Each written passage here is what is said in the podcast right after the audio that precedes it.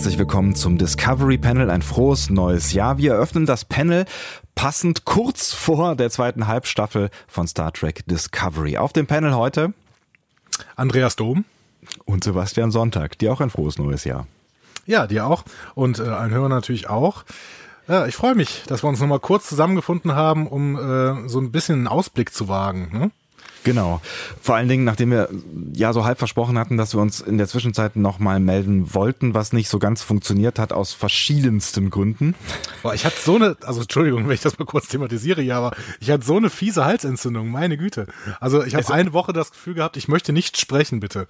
Es war auch dramatisch. Also äh, ich habe mit Andi hier und da mal telefoniert oder wir haben mal gesprochen tatsächlich und es war ähm, es war nicht viel da, so von deiner Stimme, ne? Die war komplett weg. Aber mittlerweile ist alles wieder äh, schön und gut und ähm, äh, ich freue mich jetzt schon wieder äh, hier diesen Podcast aufzunehmen. Ich auch total und ich freue mich natürlich noch mehr auf die nächste Halbstaffel Star Trek Discovery. Aber es äh, war ja auch nicht ganz ruhig bei uns äh, auf dem Account in der in der letzten Zeit. Günstigerweise haben wir ja beim Pottwichteln mitgemacht und äh, deswegen haben andere Menschen dafür gesorgt, dass, dass es so ein bisschen was zu hören gab bei uns auf dem Kanal.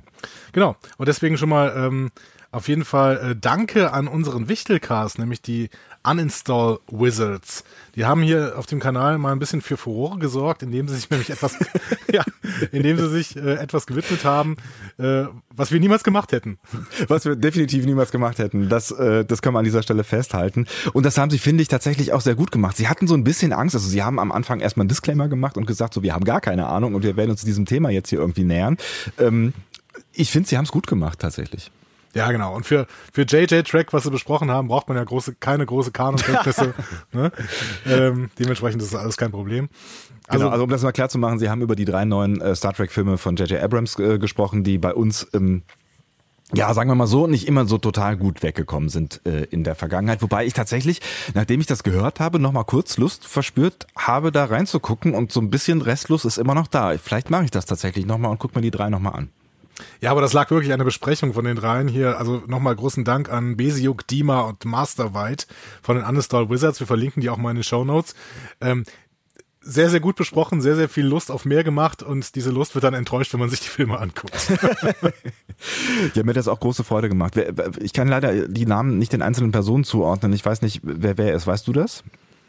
Ähm, also äh, ich glaube, der Philipp Kalweit ist der, der moderiert hat. Das wäre dieser Master White. Ähm, das war das, das war der Kollege, der am Anfang äh, auch den ersten Star Trek Film besprochen hat, quasi. Ich glaube schon, ja, genau. Mhm. Und ähm, äh, ja, ansonsten bin ich mir nicht mehr ganz sicher. Aber ähm, genau. Ich, ich, kann, ich kann nur äh, rausschicken, dass ich großer Fan der Stimme bin von äh, demjenigen von euch, der den zweiten Star Trek-Film besprochen hat. Ähm, ich könnte mich reinlegen. Ganz tolle Stimme, du solltest über eine Synchro oder sowas nachdenken. Gefällt mir sehr gut. Vielleicht tut er das ja. Ja, ja, und ja, wer weiß, ne? Und wir wissen das einfach nur nicht. Er spricht in Wahrheit schon äh, ganz lange äh, Edward Norton. Ich, ich finde so ungefähr Edward, klang, no Edward Norton wird ja? von David Nathan gesprochen, oder? Ich weiß, ich weiß. Aber ne, das ist so, das ist so. Äh, ich, ich vielleicht einer so von den dreien David Nathan, das wäre großer, dann wäre ich großer Fan jetzt schon. Also ich bin auch so großer Fan und ähm, habe jetzt auch mal in die Uninstall Wizards reingehört. Äh, ich, ich mag ja auch diese Computerspiel-Nörderei. Ähm, das haben wir ja auch versucht. Ne? Wir haben auch so ein bisschen versucht zu nerden, ja, mein Gott. also was wir auf jeden Fall geschafft haben und wo wir uns treu geblieben sind, ist ähm, bei der Länge. ob, ob der ob der Rest sonst so, naja. Also wir haben Spaß gehabt. Wir haben ähm, auch ein Wichtel-Podcast gemacht und zwar für Control Alt Regeek. Ich glaube, so nennen, nennen sie sich, ne? Genau, und da, die haben ein besonderes Format, das heißt Press, äh, Press Start. War ganz schwierig irgendwie. Press Start, könnte Press man in Englisch Start. sagen. Genau. Ähm, genau, und da geht's eben um äh, alles, wo man eben den Startbutton drücken kann. Das heißt irgendwie ähm, äh, natürlich auch Filme und Serien, aber vor allen Dingen auch Computerspiele. Und da haben wir auch mal versucht, ein bisschen rumzunörden, wobei ich gemerkt habe, dass ich äh, von dieser Nerdkultur, äh, was Computerspiele angeht, echt meilenweit entfernt bin. Da bist du schon ein bisschen näher dran. Na, vielleicht, aber da bin ich ja auch nicht mehr so total drin. Aber ich finde, wir haben wir haben uns ganz gut da durchgerettet, haben auch noch eine Serie mitgenommen, äh, quasi, die wir besprochen haben, die ich ähm, mittlerweile übrigens zu Ende geguckt habe. Ähm, es geht um Dark, die erste deutsche Netflix-Serie, die wir da mal so ein bisschen angeteasert haben, nachdem wir, ich glaube, die ersten zwei Folgen hatten wir beide geguckt, ich weiß nicht mehr ganz genau. Ähm, und da haben wir mal so ein bisschen drüber gesprochen, was wir denn davon finden. Hast du, hast du es weitergeguckt, Dark? Äh, bis jetzt noch nicht, aber ich habe es noch vor, deswegen bitte spoiler mich äh, jetzt gerade nicht und äh, auch unsere Hörer nicht, denn die haben es auch alle noch vor, glaube ich. Ähm, ich ich habe jetzt mal äh, mehrere Serien, aber kürzere Serien jetzt in den äh, für mich Ferien der letzten beiden Wochen an, äh, angefangen äh, und war sehr, sehr irritiert, wie schlecht doch zum Beispiel Jean-Claude Van Johnson bei Amazon ist. Ich habe davon gelesen und äh, ehrlich gesagt hat mich nicht so fürchterlich viel dazu gelockt, diese Serie zu gucken, wobei, naja, so eigen Selbstironie ist ja immer irgendwie ganz lustig, aber ich weiß nicht. Also, ja. Ja. Wie auch immer. Wir sind, wir sind ja Gott sei Dank auch äh, nicht eben dieser Podcast Control Ultra Geek äh, Pressstart. Pressstart, was ist denn heute mit mir los? Und ähm, ist es auch schwierig. Genau. Und äh, wenn wir irgendwann mal äh, einen ähnlichen Podcast machen, dann lassen wir es euch wissen. Jetzt gerade sind wir hier im Discovery Panel. Yay. Yay. Auf jeden Fall nochmal äh, viele Grüße an die Kollegen von Control Alt Regeek. Ich hoffe, ähm, es war so okay für euch. Wir haben versucht, was wir konnten äh, im Bereich unserer Möglichkeiten. Und die sind begrenzt, ja. Die sind begrenzt in dem Fall. Aber falls ihr Bock habt, nochmal irgendwie was von uns zu hören und ähm, das noch irgendwie jetzt am Wochenende zu machen, das wird knapp. Bevor wir euch mit neuem Stoff beliefern, es gibt da noch zweieinhalb Stunden äh, Bullshit-Gelaber bei äh, Control Alt Regeek. Schaut mal vorbei. Aber du hast recht. Zurück zu Discovery Panel. Genau da sind wir hier und jetzt in der Gegenwart und äh, kurz vor der zweiten Halbseason Star Trek Discovery, Season 1. Das wird aufregend. Das wird sehr, sehr aufregend, aber äh, allgemein kann man vielleicht noch ein paar News raushauen, denn es gibt auch so ein paar Neuigkeiten über Season 2 schon ähm, die ja gerade in der Planung ist, beziehungsweise auch bei der, an der schon gedreht wird. Ähm, Aaron Herberts, der äh, Produzent, der ausführende Produzent und äh, einer der Writer von Star Trek Discovery, ähm, hatten so ein Foto aus dem Flugzeug getwittert. Da schreibt er irgendwie dabei, dass äh, ja, dass er jetzt äh, in 10.000 äh, Meter Höhe gerade an Star Trek Discovery arbeitet. Ähm, das war ganz schön. Also er hat dann eben so ein ähm, Foto von sich vor seinem Laptop gemacht und man konnte dann das Laptop äh, sehen, wo eben irgendwie eine Word-Datei geöffnet war. Und natürlich haben das dann eine Million Leute aus dem Star Trek-Fandom sofort vergrößert und geguckt, ah, steht da irgendwas drin? Aber da stand dann tatsächlich, das war so ein Anschreiben an die Castmitglieder und ein Spoilerverbot. Ah, ich verstehe. Ne, und da hat er auch noch äh, so frohes neues Jahr gewünscht und sowas. Also die sind auf jeden Fall aktiv dabei. Es sind schon ein paar Sachen rausgekommen, nämlich, dass es auf jeden Fall die Andorianer und die Telleriten vorkommen werden in der nächsten äh, Staffel. Erinnern uns doch mal kurz daran, wer, wer sind die äh, Herrschaften? Das sind die Gründungsmitglieder der Föderation gemeinsam mit äh, den Vulkaniern und den Menschen. Ähm, diese beiden Rassen haben, Rassen, darf man das sagen? Spezies haben auf jeden Fall äh, die Föderation gegründet. Mhm. Andorianer sind diese blauen.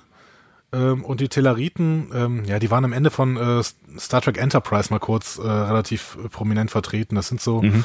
kleinere mit sehr, sehr verknautschtem Gesicht ja, aber wie die in Star Trek Discovery aussehen, das werden wir natürlich noch sehen, weil äh, die können ja auch völlig noch redesigned werden. Aber ich glaube schon, dass die Andorianer blau sein werden. Also ich glaube, das ja. werden sie sich nicht wagen. Ja, ich glaube, also anders geht, glaube ich, auch nicht. Bin ich mir auch relativ sicher. Ja. Außerdem habe ich ein Interview mit äh, Jonathan Frakes gelesen und der hat unser Running Gag aus der ersten Halbstaffel. Ja, genau. Also er wurde jetzt interviewt, da er ja der ähm, äh, Regisseur der nächsten Folge sein wird, die äh, heute in den USA läuft und ab morgen bei uns verfügbar sein wird. Und dementsprechend werdet ihr natürlich unsere Besprechung dazu auch hören. Ähm, genau, Frakes wir sind, sagt, befinden uns nämlich am, äh, an einem Sonntag hier quasi. Ne? Ach ja, genau. genau das hätte man vielleicht noch dazu sagen können. Ja. und ähm, Frakes will auf jeden Fall wieder dabei sein in der zweiten Staffel und hat guten Kontakt, ähm, also der hatte guten Kontakt zu Brian Fuller. Mhm. Ähm, da, dazu ist er überhaupt erst zu Discovery gekommen und ähm, hat mittlerweile sehr guten Kontakt zu Olatunde Osunsami. Ähm, das ist dieser nigerianische Regisseur, der auch im Writers äh, Room von äh, Discovery sitzt und ausführender Produzent auch ist. Und ähm, der hat ja auch schon eine Folge in, bei einer Folge Regie geführt. Ich glaube, es war Choose Your Pain, wenn ich mich mhm. richtig erinnere. Ich ähm, weiß es nicht mehr genau, aber kann sein, ja. Äh, genau, und mit, mit, dem hat Frakes auf jeden Fall eine sehr enge Verbindung und ähm, da Osun Sami auch ähm, ausführender Produzent der zweiten Staffel sein wird, ähm, wird Frakes da wahrscheinlich auch wieder dabei sein. Das ist ja auch ganz schön auch wieder dabei sein, ist es sehr optimistisch, weil ich bin ja immer noch vorsichtig skeptisch, ob er dann wirklich dann Regie führen wird, aber. Du meinst äh, morgen, oder was? Ja, genau. ich meine, ich meine, die Anzeichen stehen ja jetzt ganz gut, ja. ja, gebranntes Kind und so. Ja, ja. Wir haben es, also ich glaube, das wurde auch mehrfach in unserem Feedback angesprochen, dass wir es unfassbar oft erwähnt haben und äh, es nie erfüllt wurde. Aber ähm, genau. Also ja, diesmal. Wir haben da fest dran geglaubt. Wir haben da wirklich fest dran geglaubt. Bei jeder Folge, wo wir gesagt haben, nächste Folge wird es bestimmt Jonathan Frakes, wir haben da dran geglaubt. Ja. Aber diesmal es gab verändert Indizien. Sich, diesmal verändert sich Glauben in Richtung Wissen. Und ähm, wie Frakes es sagt, wird, werden wir ja morgen die äh, beste Folge des Jahres hören. ja, Mensch, warum denn tiefstapeln? Ne? Genau. Fangen wir genau mit der ersten Folge dieses Jahres, wird es gleich die beste Folge. Braucht man den Rest eigentlich gar nicht mehr gucken, oder? Genau, wir hören nach der Folge auf. ähm, aber ich habe auch jetzt schon ähm, aus, von irgendeinem Star Trek Twitter-Account wurde auch schon gesagt, die nächste Folge wird ein bahnbrechendes TV-Erlebnis und nie dagewesene Sensation oder was auch immer. Also, also die bemühen sich gerade besonders, nicht besonders tief zu stapeln und irgendwie besonders niedrige Erwartungen aufzubauen. Hm. Ich bin mal gespannt, was die dann morgen erfüllen werden. Ja, ich bin auf jeden Fall auch gespannt, weil wir wissen ja eigentlich überhaupt gar nicht, in welche Richtung es gehen wird. Ne? Also es ist ja so vieles offen an dieser Stelle. Ähm, wir, wir können ja gleich auch nochmal kurz irgendwie zusammenfassen, äh, was, was wir so erwarten. Ähm, aber ich, ich weiß es ehrlich gesagt echt noch nicht, nicht so ganz so richtig, was ich überhaupt erwarten soll. Und wenn dann die Erwartungen auch nur so hochgeschraubt werden, dann werde ich ja doppelt vorsichtig, ehrlich gesagt. Ja, schon. Auf jeden Fall. Aber da können wir vielleicht nachher nochmal drüber sprechen, ja. in, ähm, inwiefern denn, äh, was wir denn überhaupt erwarten können. Ne? Vielleicht gehen wir noch genau. gerade auf ein bisschen Feedback ein, damit wir uns das äh, quasi bei unserer Aufnahme am Dienstag, das können wir schon mal ankündigen, wir werden dann Dienstag aufnehmen, das heißt, ihr werdet Dienstagabend, wahrscheinlich sehr spät Abend, ähm, wieder eine neue Folge Discovery Panel hören über die neue Folge Star Trek Discovery. Also so eine richtige dann wieder. Eine richtige, genau. ähm, deswegen gehen wir jetzt gerade mal ein bisschen auf Feedback ein, was gekommen ist. Äh, ich will nur mal eine Facebook-Meldung ähm, vorlesen, die bezieht sich mhm. auf ähm, etwas, was wir in der letzten Folge mal ein bisschen in Frage gestellt haben. Ähm, da sagt nämlich Daniel ähm, bei Facebook, hi, ihr habt soeben angefangen, eure aktuelle Folge zu hören. Dabei ist mir wieder die Fragestellung bezüglich Burnhams Eltern aufgefallen. Ich ah. wollte euch nur darauf hinweisen, dass in Folge 1 Minute 35 Sarek sagt, dass den Klingonen Burnhams Eltern getötet haben. Somit sollte Burnhams Verhalten als Kind verständlicher werden. Weiter so. Also erstmal danke für das Weiter so und danke auch für den Hinweis. Ähm, wir müssen mal ein bisschen am Schirm haben. Äh, es gab halt offensichtlich zwei Angriffe, in die Burnham in früher Kindheit involviert war. Nämlich einmal den Angriff, bei dem Burnhams Eltern von den Klingonen getötet worden sind. Ja. Das wiederum so ein bisschen die Frage stellt, warum erzählt Star Trek Discovery denn überhaupt die ganze Zeit, dass die Klingonen sich 100 Jahre nicht gemeldet haben. Das scheint doch nicht der Fall zu sein. Aber gut, ja. das haben wir ja schon mehrfach gesagt. Das ist ein komischer, komischer Fakt, den sie da bringen. Dieser zweite Angriff ist aber auf jeden Fall der Angriff auf das Ausbildungszentrum und das scheint nicht von Klingonen gewesen sein, äh, zu sein, sondern von vulkanischen Extremisten. Ja, genau. Ja. Nur, dass wir das mal aber festhalten. Gut, Genau. genau, gut, dass wir das nochmal klargestellt äh, haben. Ich glaube, da haben wir auch nicht so ganz differenziert äh, sortiert äh, in der letzten Folge. Genau. Ähm, ja, und deswegen danke an Daniel. Ähm, vielleicht gehen wir noch mal kurz zu Discovery Panel rüber. Da habt ihr auch schon mittlerweile eine reghafte Diskussion angefangen. Das finde ich großartig. Ähm, ich habe es jetzt auch mal so umgestellt, dass alle Facebook-Nachrichten ähm, eigentlich bei discoverypanel.de auch gepostet werden sollten, automatisch mhm. ähm, beziehungsweise andersrum und dann Kommentare äh, sich automatisch bei Discovery Panel zusammenfinden, sodass wir vielleicht diese, das Feedback so ein bisschen bündeln können und uns in Zukunft auf discoverypanel.de konzentrieren können. Ähm, da schreibt Michael Burnham, sehr schön deutsch geschrieben, ähm, mit eine Ö Ergänzung zu, und so. Ne? Genau, mit Ö, Ä und EI. Eine Ergänzung zu euren Ausführungen. Der Part mit der sexuellen Kompatibilität von Klingonen und Menschen fällt, wenn ich mich nicht täusche, in Choose Your Pain während der Folterszene. Lorca sagt zu Lorel, und ich denke, dass er dabei nicht empirisch fundierte Forschungsergebnisse zum Besten gibt, dass Menschen und Klingonen sehr wohl miteinander können. Das zeigt sich ja auch in den äh, anderen Serien. Ähm, neben Alexander Roschenko und Kyle Lear fällt mir da zum Beispiel Belana Torres ein. Also das hatten ja. wir, glaube ich, mehrfach falsch äh, diskutiert. Ne? Ähm, ganz klar, die sind kompatibel, ne? Klingonen ja, und Menschen. Also es gibt, ja, es gibt genug Anhaltspunkte dafür, das stimmt schon. Ja. ja. Aber auch gut, äh, dass, dass das hier nochmal klargestellt wird. Vielen äh, Dank, Michael Burnham. Der Darsteller von Alexander Roschenko ist übrigens vorgestern gestorben. Oh. Der kann doch noch gar nicht so fürchterlich alt gewesen nee, sein. Nee, der war irgendwie 32 und ähm, ich glaube, ich ist an einer Überdosis gestorben. Ach krass. Ähm, das war der Darsteller aus der TNG-Folge. Ich glaube, Alexander Roschenko kommt auch noch in den Filmen vor, aber in der TNG-Folge, der ist gestorben. Ja, er ist aber ein paar Mal aufgetreten, glaube ich. Ne? Also ist an einigen nee, Stellen. Der, also dieser Darsteller war nur in einer Folge dabei. Ach so, okay. Ähm, aber mhm. vielleicht gab es auch einen Wechseldarsteller, das weiß ich nicht genau. Das kann sein, ja. ja. Ich meine nämlich, er wäre irgendwie in mehreren Folgen. Zieht er nicht auch irgendwann mal für eine Weile zu Worf oder war das auf DS9? Nee, das war schon bei TNG, aber ich glaube, das war dann ein anderer Darsteller. Ja, das kann sein. Okay. Gehen wir mal zu ähm, iTunes rüber. Denn Äh, da wollten gerne. wir ja auf jeden Fall noch ein bisschen was nachholen, was wir in der letzten Folge nicht mehr ganz geschafft haben. Ähm, Ja. Und da fängt, fang, fängt, fängt schon mein schlechtes Gewissen an zu arbeiten, wenn ich die erste Zeile lese. ja, dann hau mal rein. Äh, Spock vom Vulkan schreibt nämlich, ich vermisse euch jetzt schon, gibt uns fünf Sterne dafür. Sehr, sehr vielen äh, Dank auf jeden Fall. Äh, er schreibt, gut, dass es bis Januar noch Sonderfolgen gibt. Oh Gott. Naja gut, hat nicht so ganz hingehauen. Ne? Wir äh, geloben Besserung und ähm, Ja, aber ich Nee, glaube, jetzt das war noch vor dem Halbstaffelrückblick. Das heißt, eine haben wir, Ja. eine haben wir geliefert. Immerhin, immerhin. Er schreibt weiter, super, Podcast macht Spaß und ähm, freue mich, dass Star Trek wieder back ist in allen Formen. Aber gerade der Podcast und die Fans äh, sind das, was äh, ich mit am meisten an Star Trek mag. Macht weiter so. Freue mich auf mehr. Discovery finde ich super auch. Wenn ich ein TNG-Kind bin, kann ich sehr gut nachvollziehen. Eine Serie äh, aus den 90ern äh, bin, wer eine Serie aus den 90ern will, der sollte TNG DS9 und dieses äh, gerne langweilige für mich, äh, Klammer auf, Klammer zu, Voyager schauen. Ähm, ja, aber das gerne langweilig, müssen wir bei Gelegenheit nochmal reden.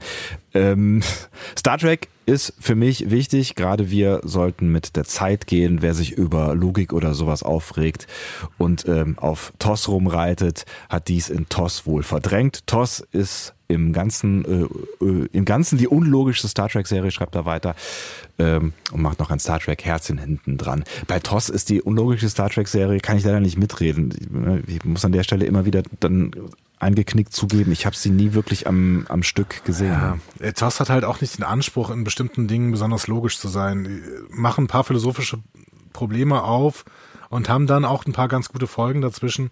Aber also TOS ist auch vom Erzählerischen her sicherlich nicht die beste Star Trek-Serie. Aber sie ist halt auch äh, über 50 Jahre alt und mittlerweile, ähm, ja, keine Ahnung. Ich finde, wir können mit der Perspektive, die wir heute haben, nicht mehr auf TOS gucken und sagen und die mit äh, heutigen Serien messen. Ich finde, das einfach unfair. Ja, und da, da sagt er schon auch richtig, ne? Also man, man sollte vielleicht auch ein Stück weit mit der Zeit gehen, auch wenn ich genau wie du ein äh, Kind der 90er, äh, Star Trek 90er bin ne? und mir tatsächlich ganz gut noch TNG, DS9 und sogar auch Voyager angucken kann. Aber es ist halt jetzt ein neues Star Trek äh, äh, Jahrzehnt angebrochen und dann kann das halt auch alles ein bisschen anders sein. Ja. Also das ist schon klar, also ohne, ohne Ja. Nostalgie äh, TOS zu schauen, ist wirklich auch anstrengend mittlerweile. Ja, Ne? das, aber das geht ja eigentlich auch gar nicht. Ja, du kannst einzelne Folgen wirklich auch aus philosophischer Hinsicht mal äh, dir anschauen, aber ja, also wenn es dauert. der Philosoph, ja. ja. Ja, vielleicht, aber wenn es irgendwie dauerhaft, also wenn äh, zu, zum Binge-Watchen brauchst schon eine große Leidensbereitschaft. Ne? ähm, ich würde vielleicht mal weitermachen. Der Traffic-Macher äh, gibt uns Ja. auch fünf Sterne. Vielen Dank dafür und sagt höchste Empfehlung für Alt- und Neutrekkies. Er sagt, äh, zwei sympa sehr sympathische Star Trek-versierte Herren diskutieren fachkundig und differenziert das Discovery-Universum. Auch für Neutrekkies vermutlich verständlich und interessant. Durchaus auch mal zum Lachen, vor allem bei den wiederholten Versprechern, nächstes Mal, äh, Versprechen, nächstes Mal aber jetzt wirklich eine kürzere Folge zu produzieren.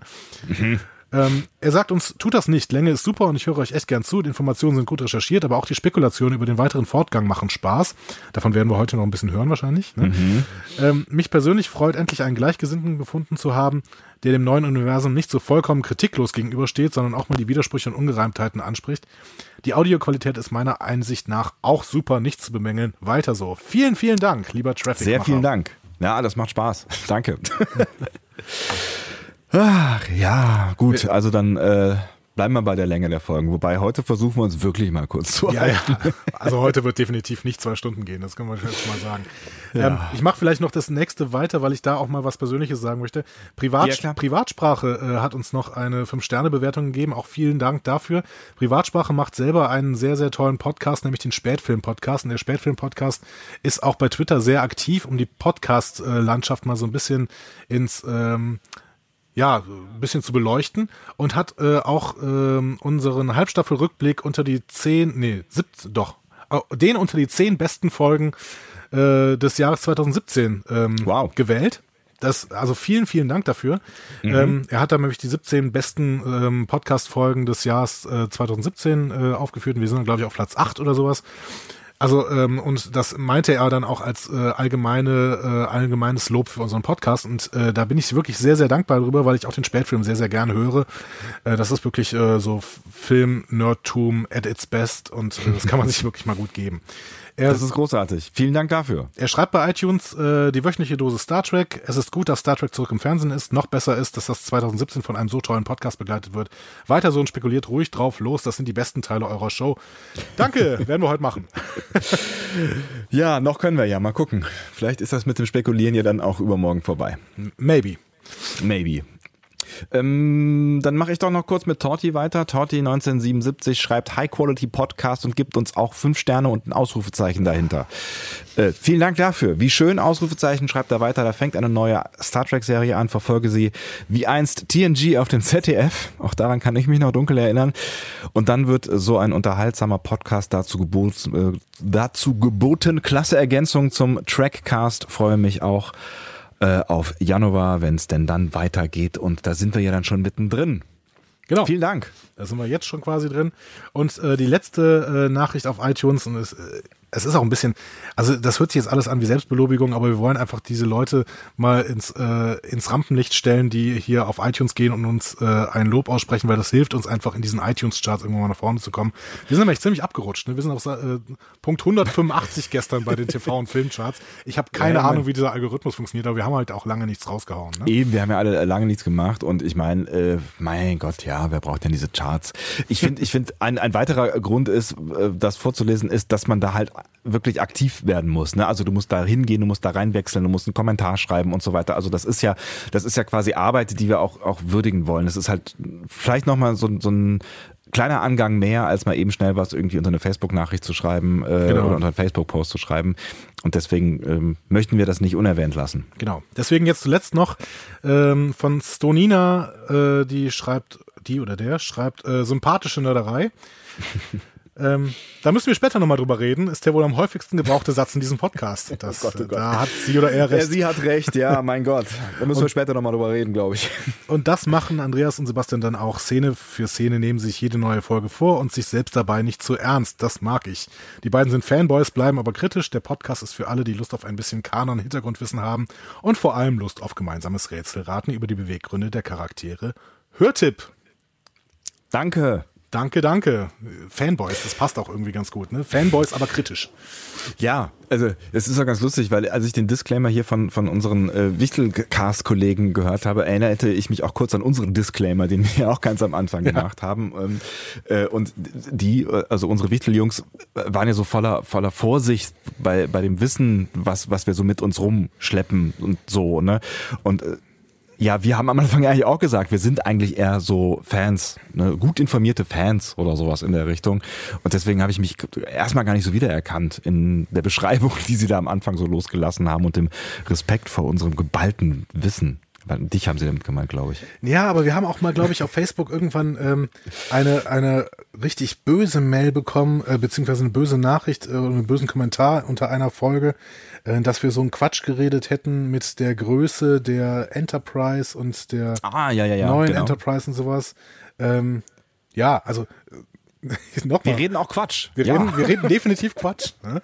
Und ihr dürft uns dann bitte gerne korrigieren. Und wenn es äh, Korrekturen sind, die wir wirklich dann auch mal äh, kurz erwähnen müssen, weil sie wirklich wichtig waren, wie äh, zum Beispiel hier diese Nummer mit ähm, passen Klingonen und Menschen überhaupt zusammen, ne? ja. dann tun wir das. Dann werden wir das im nächsten Podcast definitiv erwähnen, weil äh, das ist ja auch wichtig, dass wir unsere eigenen Fehler äh, auch korrigieren können dann.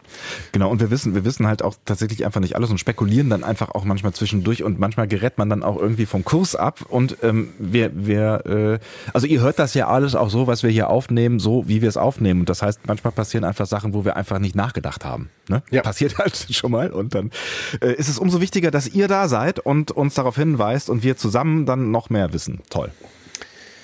Ja Mensch, Sebastian, was Andreas. haben wir morgen zu erwarten?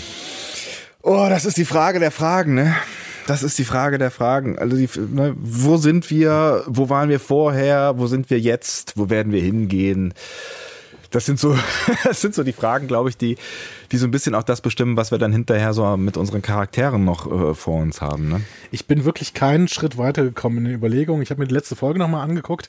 Also kann ich ja. gleich noch was sagen, weil wir da wirklich eine Sache so übel übersehen haben, auf die uns 100 Millionen Leute angesprochen haben. Mhm. Ähm, aber ähm, ich habe keine Ahnung. Und ich habe auch das Gefühl, dass dieser Spoilerschutz bei den Charakteren äh, beziehungsweise bei den Darstellern sehr, sehr gut funktioniert hat. Also ich habe das Gefühl, das ganze Internet hat keine Ahnung, wo wir sind.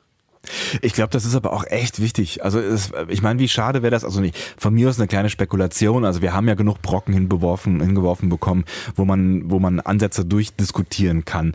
Aber wenn, wenn das jetzt wirklich, ich meine, das ist ja das, was es gerade ausmacht. Und ich glaube, das ist halt auch so ein Grund gewesen, warum sie überhaupt diese Pause gemacht haben, um diese Spannung auch ein Stück weit zu erzeugen, mal abgesehen von möglicherweise pragmatischen Gründen. Ja, hat auf jeden Fall gut funktioniert. Ne? Und ähm, es ist, es ist auch, finde ich, ein guter Move, weil so das Internet ja so relativ schnell auf die, äh, wie wir sie genannt haben, Kaplar-These gekommen ist, ne? Mhm. dass eben ähm, Ash Tyler durchaus Vogue sein könnte. Ähm, und wenn das jetzt der einzige große Cliffhanger gewesen wäre, beziehungsweise das, der, der, der große Spin, den die Serie dann irgendwann nimmt, Mhm. Ähm, das wäre ein bisschen zu billig gewesen. Aber stattdessen haben wir jetzt eben einen riesig großen Cliffhanger und wissen gerade so irgendwie gar nichts. Mhm. Ähm, sollen wir mal ein paar Vorhersagen wagen? Warum eigentlich nicht, wenn wir schon mal hier sind?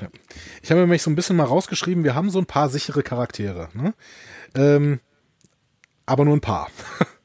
Was, was, meinst du, was meinst du jetzt genau mit sicher, die wir sicher wiedersehen werden, die sicher auch in anderen Dimensionen da sind? Also ich glaube, wir werden alle Charaktere, die jetzt noch gerade aktiv waren in der letzten Folge, auch sicher wiedersehen. Die ja. Frage ist, ähm, äh, was wir über sie wissen. Und es gibt so ein paar Leute, über die wir äh, sichere Erkenntnisse haben und gibt ein paar Leute, bei denen das eben nicht so ist. Ah, ich du meinst mit sicher, du meinst mit sicher, dass, dass wir sicher sein können, dass sie auch quasi die sind, die sie vorgeben zu sein. Genau, genau. Mhm. Und äh, da fangen wir vielleicht mit Tilly an. Wir hatten zwar irgendwann mal die Erwähnung, dass äh, Tilly vielleicht Captain sein kann. Das kam von Stamets und das mag sich auch auf andere Dimensionen beziehen. Der, ja, da kam er, da kam er quasi äh, gerade aus dem Sporenantrieb rausgestolpert und war noch ein bisschen desillusioniert und hat sie dann äh, Captain genannt. Ne? Was machen Sie denn hier, Captain? Oder was genau, machst du denn hier, so Captain? Ungefähr. Ja. ja. Ähm, aber ähm, ja, wir, wir wissen auf jeden Fall, dass die Tilly, die wir bis jetzt auf der Discovery gesehen haben, die hat jetzt keine Veränderung durchgemacht irgendwie, also keine, die mag eine große, größere Entwicklung schon in den letzten Folgen durchgemacht haben, wo sie so ein bisschen von dem äh, nervigen ähm, kleinen Kadettchen äh, hin zur so ein bisschen ja, so, so, eine, so eine Art äh, Counselor geworden ist. ne? Die auch sie ist auf jeden Fall, sie ist auf jeden Fall charakterlich gewachsen, in meinem Ansehen gewachsen und ähm, ist schon auch sympathischer geworden, wobei ich sie ja eigentlich von Anfang an ganz sympathisch fand. Du fandst sie am Anfang ja ein bisschen nervig. Ne? Ja, in der ersten Folge fand ich sie nervig, genau. Ja. Aber ähm, ich finde auf jeden Fall, dass sie so ein bisschen eine, eine, durch, äh, eine Charakterentwicklung durchgemacht hat. Aber die wird jetzt genauso wie wir quasi in diese neue Situation geschmissen, hat definitiv da nichts mit zu tun und hat auch erstmal keine direkten Auswirkungen, sondern muss jetzt irgendwie mit dieser Situation klarkommen. So. Wobei ich es ja spannend fände, weil sie so, so eine safe Person ist, aber auch so ein bisschen schon eine, also ich finde eine der wichtigeren Personen in, in, in dem Discovery-Universum. Fände ich schon auch ganz spannend, wenn da ein Überraschungsmoment kommen würde, weil mit dem rechne ich nicht. Naja, jetzt vielleicht indem ich es gerade gesagt habe. Ja gut, das können wir natürlich zu allen sagen. Ne? Also das ja. können wir zu allen sagen, ja. die wir jetzt als sicher ähm, feststellen, ähm, dass ja. uns das dann besonders ähm, überraschen würde, wenn sie irgendwie eine besondere Rolle haben. Ich bin mir nicht so ganz, so ganz sicher, also wenn ich mir jetzt zum Beispiel dann als möglichen sicheren Kandidaten Saru angucke, bei dem würde mich, also keine Ahnung, der, da würde ich denken, der passiert halt auch nichts. Der ist so, der ist so straight, weißt du? Das ist so, so ein fest, festgelegtes Ding. Genau. Also bei Saru, äh, das war ja so ein bisschen vielleicht auch für uns die große Enttäuschung dieser, äh, der Serie bisher, oder? Du hast dich auf jeden Fall am Anfang, da erinnere ich mich noch dran, sehr über diesen Charakter gefreut und auch darauf, was dann noch so kommen mag. Und ähm, ich konnte, konnte diese Freude schon auch ein Stück weit nachvollziehen, aber es ist nicht mehr so viel gekommen. Also das kann man mal festhalten. Nee. Also wir haben, glaube ich, am Anfang den Odo-Vergleich sogar gewagt und ähm, da können wir auf jeden Fall festhalten, mit Odo hat Saru nun wirklich nichts gemeinsam und äh, Odo steckt ihn locker in die Tasche. Ja, also Saru hatte mal eine Folge, wo er kurzzeitig den Captain ähm, vertreten musste und dann auch so ein bisschen mit seiner Rolle gehadert hat. Da habe ich schon gedacht, okay, das könnte sich in eine richtig gute Richtung entwickeln. Dann war er aber halt auch zentrale Person bei dieser fürchterlichen Folge äh, Sivis Pazem Parabellum. ähm, und ähm, ja, hm. das hat die, das hat ihn so ein bisschen, also das war seine Folge, wo er wirklich nochmal richtig präsent war. Und da war er halt schrecklich. Ne? Ja, die hat ihn, die hat ihn echt disqualifiziert. Ne? Also das war so, also ich, ja, ich kann ihn da jetzt nicht mehr so richtig ernst nehmen, auch in seinem moralischen Handeln. Also dadurch, ich meine, wir haben da ja intensiv drüber gesprochen, auch dadurch, dass das alles konsequenzlos geblieben ist. Also erstens sanktionslos, also dieses ganze Verhalten. Zweitens auch für ihn konsequenzlos. Also er hat so ein bisschen drüber reflektiert, aber dann, dann war es das halt auch irgendwie wieder. Also da hat er so ein bisschen echt verloren für mich. Ja. Da müssen wir mal ein bisschen gucken, was danach kommt. Also ich meine, wir müssen, wir brauchen ihn jetzt nicht nach einer Halbstaffel schon aufzugeben als Charakter, weil ich glaube schon, hm. dass in dieser in dieser Spezies steckt schon ein bisschen mehr drin. Ne? Der kann auch schon wichtig werden für das, was auf der Discovery eben passiert. Ähm, gerade wenn sie jetzt eben in einem äh, Gebiet sind, eventuell in dem sie keine Ahnung haben, was da gerade passiert, ist vielleicht so jemand, der Gefahr äh, spüren kann.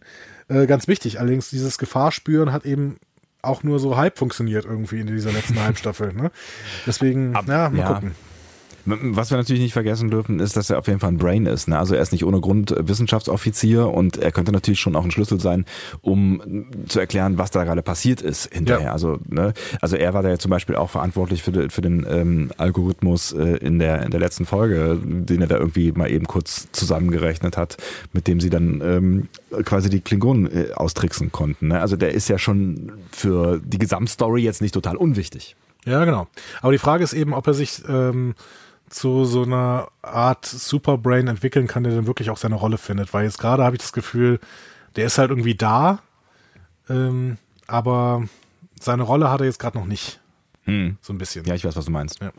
Ähm, das gilt natürlich gerade auch, aber das ist auch verständlich für das gesamte Brückenpersonal. Ne? Ähm, ja. Also wir kennen ja. die teilweise mit Namen. Ähm, äh, hier äh, Ariam, hier, also Lieutenant Death Punk und ähm, ähm, äh, Detmar hier, die auch schon auf der ähm, Shenzhou waren. Sen Shenzhou. Da muss ja, man wieder genau. ein bisschen in den Namen reinkommen. Äh, dann äh, Lieutenant Washington, die äh, äh, dunkelhäutige mit dem äh, Irokesenschnitt. Oder mhm. Ist es Irokese? Nee, so ein bisschen ja, zusammengesteckte. So Richtung. Genau. Ähm, ja, also wir kennen ja. da so ein paar Namen. Ähm, dann gibt es noch diesen Random Communicator Guy. Ähm, aber wir wissen halt noch nicht viel darüber. Ähm, ich hatte jetzt mal ein Video gesehen, dass äh, hier ähm, Lieutenant Ariam tatsächlich ein Mensch ist, der mhm. äh, mit augmentierten, äh, augmentierten Sinn, kann man das so sagen? Also auf jeden Fall ähm, äh, ist, ist das ein Mensch, der in irgendeiner Weise in so ein äh, ja, so Robocop-mäßig, ne? Ja, irgendwie so, genau. Also danke, ja. danke, dass mir jetzt gerade mal geholfen hast. Ich, mir fehlten gerade ein bisschen die Worte. Ähm, ja. Ja, ich weiß auch, ich weiß auch nicht, wie man, wie, also ähm, äh, es, es, gibt da, es gibt da so, so eine Bezeichnung für die Ergänzung von Technik im Körper. Ich weiß nicht, ob das Aug Augmentation ist oder so. Ich habe irgendwie im Kopf. Da, da fällt mir irgendwie direkt irgendwie so Augmented Reality ein und das ist ja irgendwie, wenn wenn quasi Virtualität mit Realität zusammen verschmilzt auf dem Handybildschirm oder so. Ja gut, aber das würde ja auch einigermaßen passen. Ich habe da irgendwas zumindest in einem englischen Artikel über Augment, Augmentation oder sowas gelesen. Weiß mhm. nicht genau, müssen wir vielleicht nochmal nachliefern. aber ähm, es scheint auf jeden Fall ein Mensch zu sein. Es würde auch Sinn ergeben, weil ähm, sie wäre ja ansonsten so funktional, dass wir nicht die ganze Zeit davon sprechen können, dass 100 Jahre später äh, Data der erste Android der Sternenflotte wäre. Ja. Ne? Also ja, ja, eben. offensichtlich kann sie kein Android sein. Oder ähm, wir sind. Das wäre halt einer der weiteren äh, Kanonbrüche. Kanonbrüche oder äh, Anzeichen ja. für eine verschiedene Realität. So. Hm? Richtig. Ja, ich, ja, ja, ja. Das ist einer, einer der wichtigen Punkte. Äh, ich sag's gleich äh, jetzt, jetzt nochmal, über die wir gleich noch sprechen können. ja, genau. Sie können, Sie können das ja alles, alles, was Sie möglicherweise verbockt haben könnten, können Sie ja, könnte ja wieder gut werden. Aber egal. Äh, genau. Dazu später mehr. Bleiben genau. wir erstmal nochmal den Personen. Und ich kann festhalten, ich habe total Bock, da noch einige von kennenzulernen, weil ähm, man sieht sie immer so, wie sie da rumstehen oder auch mal jubeln oder mal ein trauriges Gesicht machen. Aber ich hätte schon Bock, auch mal eine Folge zu sehen, wo vielleicht die die ganze äh, erste Besatzung quasi, sage ich jetzt mal, keine so große Rolle spielt und man mal so ein bisschen mehr in die zweiten Reihen gucken kann. Ja, aber Ich würde ja sagen, immer, immer langsam ne, mit den jungen Pferden. Äh, wir sind ja auch, wir haben ja gerade erst neun Folgen in dieser äh, Serie gesehen. Ne? Da kann Ja, auch ich wirklich weiß- viel kommen. Da kann noch viel kommen, klar. Ich weiß aber auch nicht so ganz genau, ob das überhaupt Konzept ähm, von Discovery ist am Ende. Also Discovery ist ja so schon sehr fokussiert auf die Hauptcharaktere. Ja, vor Ähm, allen Dingen auf Michael halt, ne? Genau. Genau, sehr fokussiert auf Michael plus halt äh, die, die wichtigen Leute in ihrem Umfeld oder die wichtigen Leute für die, für die Geschichte. Ich bin mir nicht so ganz sicher, ob, das, ob sich das so schnell ändern wird. Aber ist die Frage, ob das dann am Ende auch wichtig wird. Hauptsache die Geschichte funktioniert. So, Genau. ne? Auch wenn ich Lust hätte, die noch ein bisschen besser kennenzulernen. Wer weiß, du hast recht, wer weiß, was kommt.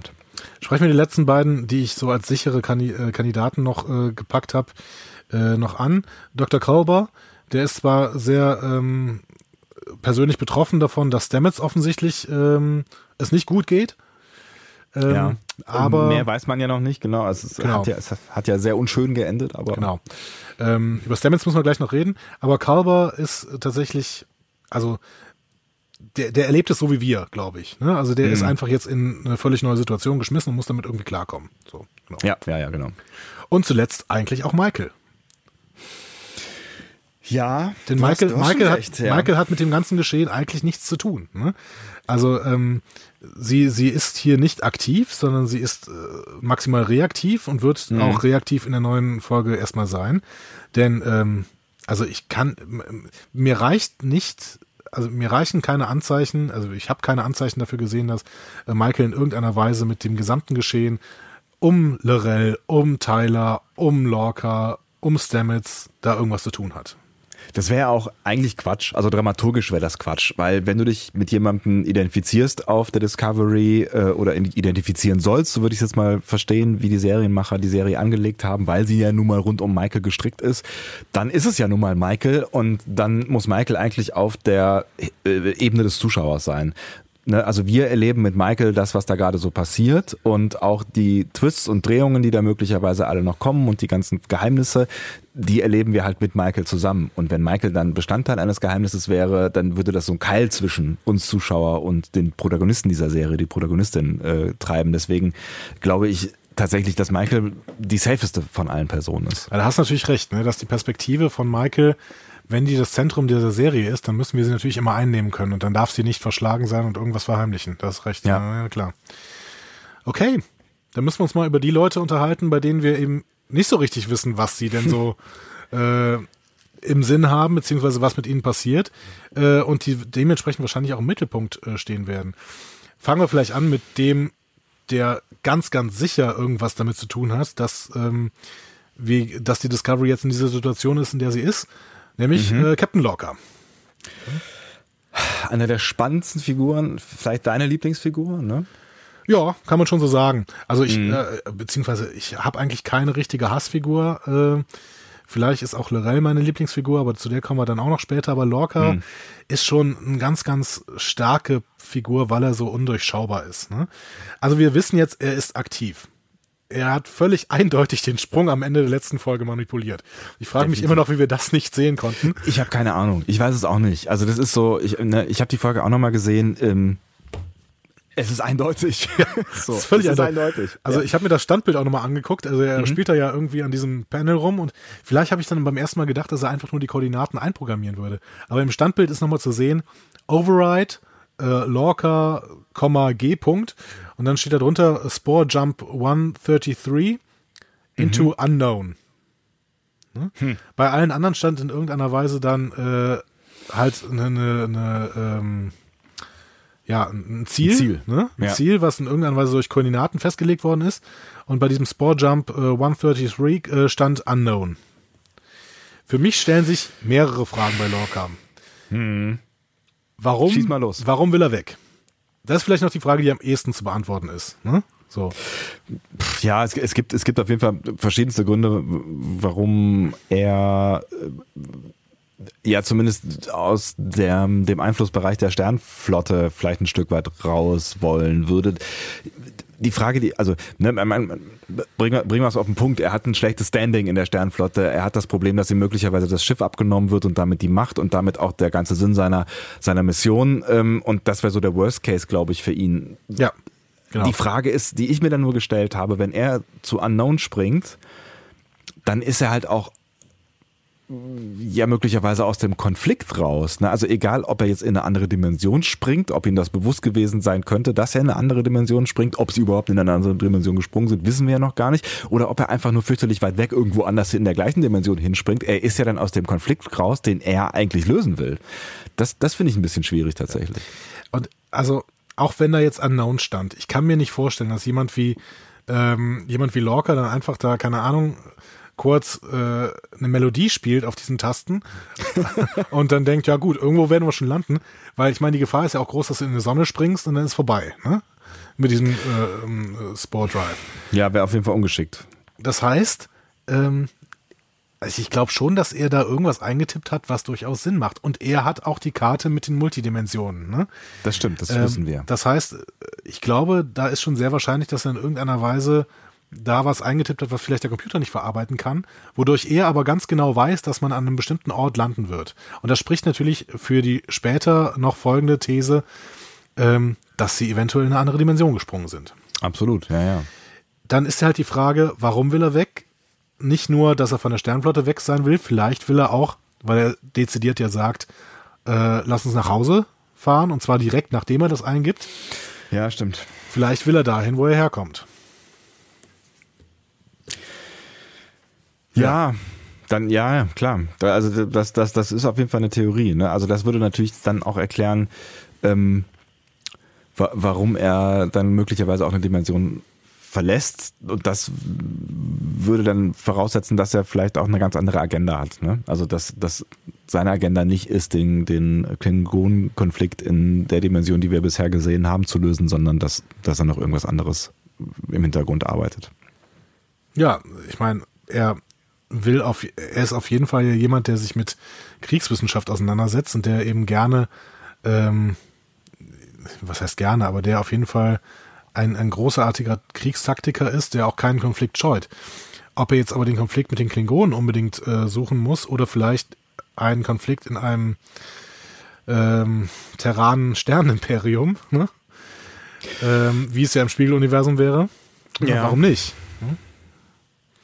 Ja, ja, dann kommt natürlich wieder die Frage, aber auch da gehen wir ja später vielleicht nochmal ein bisschen dezidierter darauf ein, in, in, wohin ist er dann gesprungen? Ne? Also ich meine, und was haben wir dann gesehen? Also wenn wir davon ausgehen, dass, dass die Dimension, die wir gesehen haben, nicht die Dimension sein könnte, die uns sonst in Star Trek so begleitet hat bisher, dann ähm, und er vielleicht in die richtige Dimension zurückspringt, dann ist die Frage, welche Konflikte gibt es da? Und da gibt es ja eigentlich gar nicht mehr so viel, außer Klingonen, vielleicht Romulaner später. Ja. Aber vielleicht, ja, aber vielleicht ist es tatsächlich die, das, das klassische Spiegeluniversum, in das er jetzt hineingesprungen ist und da gibt es wahrscheinlich dann, ja, da gibt es genug Konflikte. Da gibt es definitiv genug Konflikte. Ne? Da ist ähm, Krieg an der Tagesordnung und das würde natürlich auch erklären, warum er von ähm, Cornwall als anderer Mensch beschrieben wird. Ne? Mhm. Ähm, und warum er die ganze Zeit einen Phaser bei sich trägt. Denn im Spiegeluniversum würde ich das sofort erklären. Ne? Da ging es ja darum, dass ähm, man so an die Macht kommt, indem man andere Leute über den Haufen schießt. Ne? Das ja. ist ja, das ist ja so etabliert im Spiegeluniversum. Und dann braucht man einen Phaser. Dann muss man den immer bei sich haben. Ne? Das würde das auf jeden halt Fall erklären. Mehr auf dann ist er halt auch mehr auf Konflikte und auf Kampf und, und Überleben und Strategie gebürstet und er ist ja ein brillanter Stratege. Also er weiß ja, wie Krieg funktioniert, er forscht mhm. den Krieg, hast du gerade schon gesagt so. Und das könnte natürlich schon auch so sein, sein, sein Typus ähm, beschreiben und oder erklären und das könnte natürlich dann schon auch erklären, weil eigentlich, ne, wenn wir uns zurückerinnern, ist die Discovery ja ursprünglich mal ein, ein Wissenschaftsschiff gewesen und vermutlich auch dann der der Lorca den ähm, der da vielleicht vorher mal war, auch ein Wissenschaftsoffizier, also ein Wissenschaftsmensch, so, ne? Ja. Das könnte natürlich dann auch erklären, äh, warum er plötzlich wirkt wie eine ganz andere Person am Ende, so. Ja. Auf jeden Fall ein sehr spannender Charakter, ne? Also ähm, ja, mega. Bin mal sehr, sehr äh, gespannt, wie sich das jetzt ergeben wird. Ich bin, ich weiß nicht genau, ob er das alles nur spielt, dass er dann wirklich am Ende der Folge auch sagt, äh, was sehe ich mir da an. Ne? Er mhm. scheint ja wirklich keine Ahnung zu haben. Ähm, und äh, ich finde, das wirkt auch relativ authentisch, dass er irgendwie keine Ahnung hat, wo er da gerade ist. Das heißt, vielleicht. Das kann ja schon, es kann ja schon auch sein, dass er da irgendwas anderes erwartet hat, weil es sind, es ist, äh, sie fliegen ja durch, durch Zeug, also durch vermutlich Trümmerteile oder was Genau, und er fragt, so, ne? äh, sind das klingonische Trümmerteile? Hm? So, ja. Und es kann natürlich auch durchaus sein, dass, dass er äh, dezidiert irgendwo hinspringen wollte in einer anderen Dimension, wo vielleicht auch eine Raumstation war. Oder wo, weiß ich nicht, ein klingonisches Schiff oder was auch immer war. Ja. Wir wissen Also, dass natürlich, er da was anderes erwartet hat. genau, wir wissen natürlich auch nicht, ob das funktioniert hat, ne, was er da eingegeben hat. Auch das. Also es kann ja durchaus sein, dass der Sporenantrieb in dem Moment wirklich nicht funktioniert hat, weil ähm, wenn wir vielleicht zur nächsten Figur kommen, bei der wir sehr unsicher sind, äh, dann, Ja. dann sehen wir ja durchaus, dass im Sporenantrieb auch was schiefgelaufen sein muss. Ne? ja, ja. Das ist nämlich Lieutenant Stamets. Ich bin mir absolut unsicher, wie aktiv Stamets am Ende der letzten Folge war. Also, was er da wollte. ne? Ich finde, der wirkt eigentlich relativ glücklich, ähm, wenn er da aus dem Spornantrieb gefallen kommt und mit diesen blinden Augen von unendlichen Permutationen spricht, die ihr jetzt alle sehen kann. Und sagt dann ja auch wortwörtlich, er findet das magnificent oder magnificent. Ne? Ja, Magnificent, genau, ja. Ja, ja, sagt er. Ja, es ist, ist ne, wir haben ja auch schon lange darüber diskutiert, warum Stamets eigentlich diesen letzten Spruch, äh, Sprung jetzt überhaupt noch ähm, macht oder anbietet, weil er ja schon auch ein bisschen resigniert wirkt am Ende und sich auch darüber bewusst ist, dass ähm, die gesundheitlichen Risiken ja so hoch sind, dass ähm, dass, dass das sehr schlecht für ihn ausgehen kann, aber da waren wir dann irgendwie uns einig darüber, dass es da halt irgendwie um die Sicherheit der, der Crew geht. Und du hast schon recht, diese ja, so eine, so eine, so eine gewisse Trübheit, so eine gewisse Melancholie, die ja vor dem Sprung noch irgendwie über ihm lag, die scheint dann danach irgendwie weg zu sein. Obwohl es nicht besser aussieht als vorher für ihn. Nein, natürlich nicht, aber ähm, das ist, ist erklärt, es würde einige Lücken erklären. Also ich verstehe ja immer noch nicht, warum die diesen Sprung überhaupt machen. Klar, Ja. es ist irgendwie, ich habe das auch in der letzten Folge ja versucht zu erklären, dass man irgendwie versucht, in ähm, also schnell aus diesem Gebiet rauszukommen. Dann erklärt sich aber nicht, warum die Cornwall mit irgendeinem Krankentransport äh, wegschicken, ne, die ja offensichtlich medizinische Hilfe braucht. Ja, das ähm, stimmt. Dann können sie sie ja auch an Bord behalten und schnell zu dieser Raumstation springen. Ähm, Die jetzt offensichtlich auch nicht so weit äh, weg zu sein scheint dann. Also also nicht so fürchterlich weit. Also, Nee, genau. Es war irgendwie Ja. zehn Stunden oder was, haben, Ja. haben sie gesagt. ja, ja, genau. Also für mich ist auch die Frage, was jetzt mit Stamets passiert. Ne? Wenn er da alle unendliche Permutationen spricht, spricht er dann von, von den Sternen, die er sehen kann? Oder von den verschiedenen äh, äh, Dimensionen? Das wäre vielleicht noch das Erstaunlichste. Dann wäre Stamets so eine Art multidimensionales Wesen. Oder wäre es geworden jetzt durch den Spornantrieb vielleicht auch? Und die DNA des multi multidimensionalen Wesens, die er sich ja gespritzt hat. Ne? Ja, genau. keine Ahnung, also das ist schon ähm, spannend, vielleicht auch physikalisch spannend, vielleicht müssen wir wirklich nochmal, oh Gott, vielleicht müssen wir wirklich auch nochmal irgendwann einen Physiker zu fragen, ähm, was man davon halten kann. Keine Ahnung. Ja, warum nicht? Ja. Ja, also das ist, das ist, er ist vielleicht auch mit die undurchschaubarste P- Person. Ähm, also, ja, wenn, wenn selbst, selbst irgendwie, kurz mal drüber nachdenken. Ja, weil er sich so Ja, krass glaub, verändert hat, ne? Ja, ja, genau. Und weil, weil man irgendwie nicht genau weiß, was, was, was mit ihm passiert und weil er, glaube ich, selber auch gar nicht so genau weiß, was mit ihm passiert. Wobei Tyler weiß das auch wahrscheinlich möglicherweise nicht so richtig, aber er, er ist schon, er ist schon ein komplexes Ding und dann gibt's ja immer noch diese Szene, ähm, die, ich, die ich ja großartig äh, nach wie vor finde und mir noch nie, immer nicht so ganz erklären kann, wo am Ende von Folge, ich weiß nicht mehr genau welche es war, äh, in den Spiegel schaut und äh, sein Spiegelbild sich erst, keine Ahnung, mit zehn Sekunden äh, Verzögerung umdreht. Ne? Also Ja, auch das kann ja ein Hinweis auf eine Multidimensionalität sein, ne? ja, absolut, absolut. Auch wenn Spiegel natürlich schon in Richtung Spiegeluniversum gehen kann, das hatten wir ja damals auch gesagt. Aber Ja. mit, also mit einer Multidimensionalität lässt sich das schon einfacher, glaube ich, erklären, ähm, als, als mit dem Spiegeluniversum, ne? Weil dann gäbe es ja da an der Stelle irgendwie einen Schnittpunkt zwischen dem Spiegeluniversum und äh, dieser Dimension. Aber bei einer Multidimensionalität kannst du ja einfach sagen, okay, in jedem Universum, es, es gibt jede Möglichkeit der fortlaufenden Kausalität in irgendeinem Universum. Ne? Also es gibt das Universum, wo er stehen bleibt und es gibt das Universum, wo er weggeht. Ich verstehe. Ja. Schwierig. Schwierig, schwierig. Ich weiß nicht, ob er diesen letzten Sprung wollte, ähm, ob er vielleicht von Lorca überredet worden ist.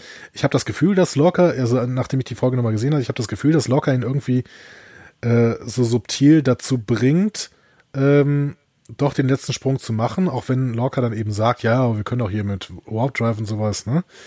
Ähm, ich habe das Gefühl, das ist auch so eine subtile Beeinflussung von Stamets. Ähm, ja, ja, ja, er spielt ja auch mit der Sicherheit der Crew und so weiter, ne? aber bei mir ist also so ein, so ein gewisses Restgefühl von ich will das jetzt tun oder ich mache das jetzt oder ich opfere mich auf, bleibt irgendwie hängen bei, bei diesen zwei Szenen, die dann ja quasi aufeinander folgen. Ja, keine Ahnung, aber ich habe das, ich habe das Gefühl, dass zwischen Lorca und Stamets ist schon so eine Diskussion wie, also wenn du jetzt irgendwie mit jemandem diskutierst, ob ihr mit dem Zug fahrt oder mit dem Auto und ähm, derjenige vertritt so die Position, ja, also ich finde, wir können ja schon mit dem Auto fahren, ist auf jeden Fall schneller. Ich meine, gut, jährlich kommen eine Million Leute beim äh, Autofahren ums Leben und Züge sind die sichersten Verkehrsmittel der Welt. Aber wir können schon mit dem Auto fahren. So, ja, ne? und ich meine, du musst das Auto fahren, äh, weil du bist der Einzige mit Führerschein und ich weiß, du bist extrem müde, aber lass es uns doch trotzdem machen. Ja, genau so. Beziehungsweise andersrum an der Stelle, aber irgendwie. Ja, whatever, genau. Aber irgendwie, also ich, ich finde, das ist schon so ein, so ein halb, ähm, halb manipulatives Gespräch so. Keine ja, ist Ahnung. Es auf jeden Fall. Keine Ahnung. Ja, und das ist auch nicht zum ersten Mal. Ne? Also er manipuliert Stamets ja immer, immer mal wieder irgendwie. Entweder subtiler oder weniger subtil. Also auch die Sache mit der, mit der Sternkarte, äh, die er ihm zeigt, das war ja schon auch eine, eine Manipulation einfach. Ja, ja, genau. Okay, auch bei Stamets, äh, wir sehen ihn jetzt blind. Ich bin mal gespannt, wie er da in, der, äh, in den nächsten Folgen wieder rauskommt. Ich schätze. Aber du glaubst, du glaubst, er lebt. Also er, er, er überlebt viel mehr. Ja, ich glaube, dass er überlebt. Ich, ich, denke, wir werden ihn in, den nächsten, in der nächsten Folge viel auf der Krankenstation sehen. Mhm. Ähm, und ähm, ja, bin mal gespannt, was dann aus ihm wird. Ich denke nicht, dass sie den, diesen Charakter aufgeben, weil das ist schon einer der, einer der spannendsten Charakter, Charaktere, würde ich sagen. Ja. Aber das heißt, du gehst auch davon aus, wenn ich das mal so, so kurz zwischenschieben darf, äh, auch wenn es vielleicht in die ganze Abschlussdiskussion gehören könnte, du gehst davon aus, dass wir storymäßig jetzt genau da ansetzen, wo wir aufgehört haben. Ja, genau. Exakt da. Eine Minute später. Es, es könnte ja durchaus auch sein, dass Schnitt ein halbes Jahr später oder so. Nee, nee, ich glaube, dass wir sofort da ansetzen, wo wir aufgehört haben. Mhm. Ich bin gespannt. Ähm, denn es, sind, es gibt ja ein paar akute Sachen. Ne? Also eine, ja, einerseits eben Lorca, der verwirrt auf der Brücke steht, das kannst du nicht sofort auflösen. Wobei du das vielleicht noch am ehesten auflösen kannst. Stamets, der blind aus dem Spornantrieb fällt, ist eine wichtige Sache. Aber auch Tyler, der gerade vor Lorel zusammengebrochen ist. Ne? Mm, ähm, ja. Und ähm, das, das, auch ein, ein großer, großer Cliffhanger am Ende. Genau. Ja. Also er bricht zusammen, er hat seine Sexträume, aber durchaus auch irgendwelche blutigen Folter-Flashbacks, die er vorher noch äh, hatte. Ne? Ja. Für mich muss ich sagen, ist, ist Tyler tatsächlich durch die viel, durch die vielen Hinweise auf die Kaplar-These, für mich ist er völlig eindeutig ein Schläfer. Völlig eindeutig. Ein, okay, wenn du das sagst, ähm, glaubst du dann, dass er sich darüber bewusst ist oder nicht? Nee, eben nicht. Also, genau. Also ein, ein Schläfer, der quasi angeknipst werden könnte. Genau. Genau, genau. Ja. Ähm, und die Frage ist für mich, ob er umoperiert ist mhm. ähm, oder das Bewusstsein von Vog einfach in diesen Lieutenant Ash Tyler übertragen wurde. Äh, äh, denn dieses letztere, diese letztere Lösung wäre sicherlich unproblematischer. Ne? Dann würden nämlich diese gesamten Datenbankprobleme von der Starfleet wegfallen. Wir hatten ja schon mal überlegt, wie bekommt denn Lorel ähm, Ash Tyler in die Datenbank, ähm, wenn das eigentlich Vog ist. Ne? Das wäre mhm. relativ simpel möglich, wenn du einfach die, die, das, das Bewusstsein von Vog in diesen Ash Tyler überträgst, anstatt. Aber geht das? Vog kann, kann, kann man das? Keine Ahnung. Also das Umoperieren kriegen die Klingonen hin. Das haben wir in der Tribbles-Folge von TOS gesehen. Ne? Da mhm, gibt es ja einen Klingonen, ja. der ist äh, ganz klar umoperiert. Ja. Ähm, auch wenn die Klingonen da zu der Zeit anders aussahen, aber gut, egal. Ja, mein ne? Gott. Ja. Ähm, ob die Bewusstsein übertragen können, ich weiß es nicht. Ich weiß es wirklich nicht. Mhm. Aber warum eigentlich nicht? Und das heißt, äh, ähm, der, ich sag mal, echte äh, Wok liegt irgendwo in Stasis in einer, in einer Kiste. Ja, oder ist, oder ist auch zermetzelt worden. Also ist, vielleicht braucht man den Körper ja auch nicht mehr. Vielleicht hat man gesagt, okay, äh, zurück geht nicht mehr oder so. Weiß ich nicht. Naja, ich meine, sie sagt ja immerhin äh, in Folge 2, glaube ich, äh, du musst alles opfern. Ne? Ja. Oder ja. Warum nicht dein Körper? So. Ja, Also ich bin, ich bin da schon auch bei dir. Also ich meine, da spricht ja auch einiges für. Ne? Also er fragt ja dann auch am Ende, ähm, Lirel, was hast du mit mir gemacht? Äh, und äh, äh, sie sagt, sie wirst nicht mehr lange leiden müssen und so. Also, ne, also da spricht ja schon einiges für, dass da irgendwas passiert ist. Und wie auch immer, ja, da lasse ich mich mal überraschen ob es jetzt, äh, jetzt irgendwie nur der Geist ist oder er umoperiert wurde, aber ich glaube auch, dass Lorel ähm, Tyler in irgendeiner Art und Weise auf jeden Fall benutzt, um ihn für äh, ihre Zwecke zu manipulieren und das mit dem Schläfer, das, das würde ich an der Stelle auch auf jeden Fall unterstützen. Ja. Die Frage ist dann natürlich, was mit seiner Beziehung zu Michael passiert. Hm? Die beiden haben jetzt mittlerweile offensichtlich eine Beziehung. Ähm, ja. Die wird sehr darunter leiden, dass er äh, beispielsweise ähm, hier Captain Dings, äh, Captain Giorgio gegessen hat und als, als, als Wok. Aber sie wird auch halt natürlich grundsätzlich darunter Wenn du das leiden. als größtes Problem siehst, tatsächlich. Ich finde das. Du, was ich noch sagen wollte, ich habe übrigens deinen Captain gegessen. Ja, aber ich also ich finde immer noch, das ist, das ist das größte Problem. Das äh, kann ich mir nicht, also man kann ja viele Probleme lösen, aber nicht, also. Ja, meinst du, also wir können ja mal einen Beziehungscoach fragen, wie er dieses Thema anschneiden würde. So abends beim Abendessen, so, ah, apropos Rindfleisch, du, ich habe übrigens auch Apropos Rindfleisch ist auf jeden Fall immer ein guter äh, Conversation Start. ich bin mir nicht sicher, ob das Problem äh, Schläfer zu sein und wenn er sich da irgendwann mal bewusst drüber wird, nicht ein ähnlich großes ist. So, ach du übrigens, ich habe nicht nur mit Lorel geschlafen, ähm, ich werde auch von ihr benutzt und ich bin ein Schläfer und ich werde übrigens übermorgen ähm, die Discovery hochjagen. Aber das nur nebenbei. Schmeckt der Wein? Ja. Auch problematisch. Ja, es ist alles, alles sehr, sehr problematisch, tatsächlich. Also ich würde jetzt mal die Theorie wagen, dass die Beziehung zu Michael das nicht überleben wird, wenn rauskommen sollte, dass er ein Schläfer ist. Also egal auch übrigens, ob er ähm, äh, ob er jetzt ihr, ihr Captain Giorgio gegessen hat oder nicht, weil wenn, wenn ja. Wenn es ja quasi nur eine Gedankenverschmelzung oder eine Übertragung des Geistes wäre, dann wäre das ja quasi vorher passiert. Also dann hätte Tyler das ja nicht, also die, der menschliche Körper Tyler das ja nicht getan. Damit könnte aber, man sich rausreden. Aber denkt bitte immer dran, das ist Michaels erster, also Michael war noch nie verliebt, ne? Ja. Das ist Michaels erste Liebe. Ist, ist, ist sie es jetzt wirklich? Glaubst du? Ja, das glaube ich schon. Ja? Ich finde, das wurde uns so präsentiert, ja. Ja, ich, ich, ich würde sagen auch, aber man kann ja mal fragen. Ne? Vor allen Dingen, weil es halt noch nie passiert ist. Und ähm, da kann man ja mal schauen, äh, ob sie sich nicht vielleicht auch in irgendwas hineinstürzt, was es, was es gar nicht ist. Es aber ist ja auch noch nie passiert, ja. weil sie ihre menschliche Seite noch nie so ausgelebt hat wie jetzt. Ne? Ja. Ähm, weil sie ja offensichtlich mit der Logik der Vulkanier äh, gescheitert ist und äh, wegen der Logik der Vulkanier am Ende verurteilt wurde zu lebenslanger Haft. Ne? Mhm. Ne? Ähm, also ja, ja. ich glaube, das ist ja die Grundgeschichte, die uns hier erzählt wird, dass eben Michael äh, immer mehr zu ihrer menschlichen Seite findet. So.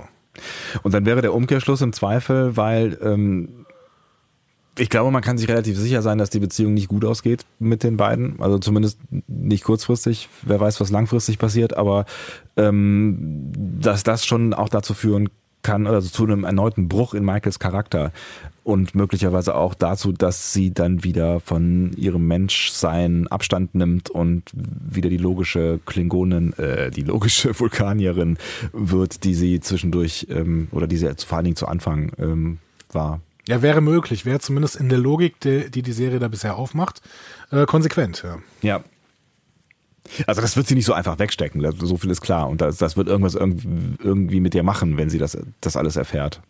Ja.